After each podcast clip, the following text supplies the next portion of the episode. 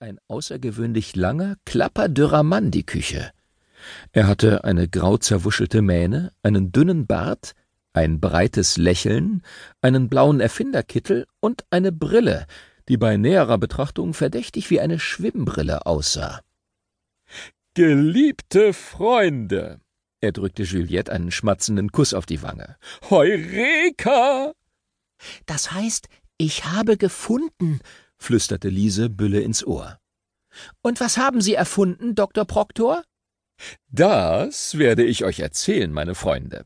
Ich habe an einer Optimierung von Raspas Zeitseife gearbeitet, damit man für die Reise durch Zeit und Raum keine spezielle Zeitbadewanne mehr benötigt. Er hielt eine kleine Shampooflasche mit himbeerrotem, flüssigem Inhalt vor sich in die Höhe. Die Flüssigseife kann jetzt in jede beliebige Badewanne, jeden Bottich und jedes Becken geschüttet werden. Danach einfach schaumig rühren, untertauchen und an einen weit entfernten Ort und ein Datum weit in der Vergangenheit denken. Und wenn du wieder auftauchst, schwups, bist du auch schon dort. Jetzt kriegen Sie endlich den Nobelscheiß in Physik, sagte Bülle, der inzwischen auf der Küchenbank stand. Dann können Sie die Zeitseife auf der ganzen Welt verkaufen und werden steinreich. Bedauerlicherweise wird daraus wohl nichts werden, sagte Dr. Proktor lächelnd.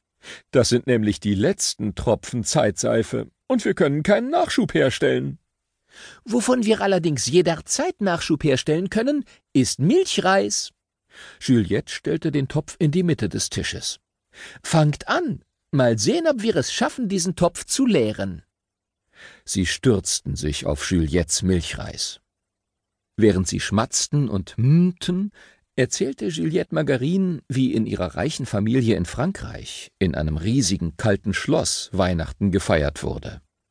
Mit festlichem Entenbraten und vielen Bediensteten, aber ohne Freunde oder Verwandte. Bei uns war es genau umgekehrt, sagte Dr. Proktor und stand auf, um das Radio einzuschalten.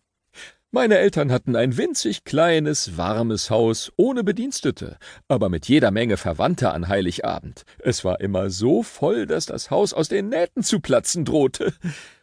Er fand den Radiosender mit dem Wunschkonzert, über den Bekannte, Verliebte, Cousinen und Cousins, Freunde, Mitschülerinnen und Kollegen einander Weihnachtsgrüße und Lieblingslieder schickten.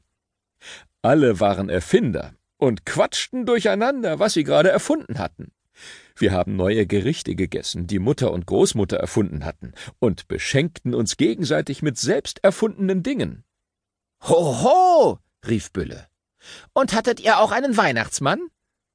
Dr. Proktors Blick schweifte ab, ehe er antwortete. Mein Vater hat immer irgendwann gesagt, er müsse mal kurz weg, dem Weihnachtsmann helfen. Kurz darauf kam dann der Weihnachtsmann mit ein paar Geschenken. Er blieb nie lange, weil er so viel zu erledigen hatte, wie er meinte, und verschwand genauso schnell, wie er gekommen war. Genauso macht es Papa bei uns zu Hause auch, sagte Liese. Aber ich erkenne an den Schuhen, dass das Papa ist, der sich verkleidet hat. Was ist mit dir, Viktor? fragte Juliette. Hast du deinen Vater auch durchschaut, wenn er jedes Mal kurz nach Verschwinden des Weihnachtsmannes wieder auftauchte? Nein. Dr. Proktor schaute aus dem Fenster. Mein Vater kam immer erst sehr spät zurück nach Hause, weil es so eine verantwortungsvolle Aufgabe war, dem Weihnachtsmann zu helfen. Ha, ha, sagte Bülle trocken. Das mit den Geschenken klingt jedenfalls spannender als bei mir zu Hause, sagte Liese. In unserer Familie schenken wir uns nur vernünftige Sachen. Einen neuen Schulrucksack oder den Mitgliedsbeitrag für das Schulorchester und so weiter. Mama streicht nach dem Auspacken das Geschenkpapier glatt, damit wir es im nächsten Jahr wieder benutzen können. Und dann schreibt sie auf eine Liste, was die Geschenke ungefähr gekostet haben, damit man im nächsten Jahr was zurückschenken kann, was in etwa so viel kostet. Eine sehr gründliche Mutter, sagte Dr. Proktor. Liese lachte. Letztes Jahr habe ich ein kleines Geschenk bekommen, eingepackt in ein gewöhnliches, bereits beschriebenes Blatt Papier aus einem Schreibblock. Auf der Karte stand nur vom Weihnachtsmann. In dem Paket war eine Schneekugel. Ihr wisst schon, so eine Glaskugel, in der es schneit, wenn man sie schüttelt. Klar, weiß ich, was eine Schneekugel ist, sagte Dr. Proktor. Die hat nämlich mein Ur-Urgroßvater erfunden.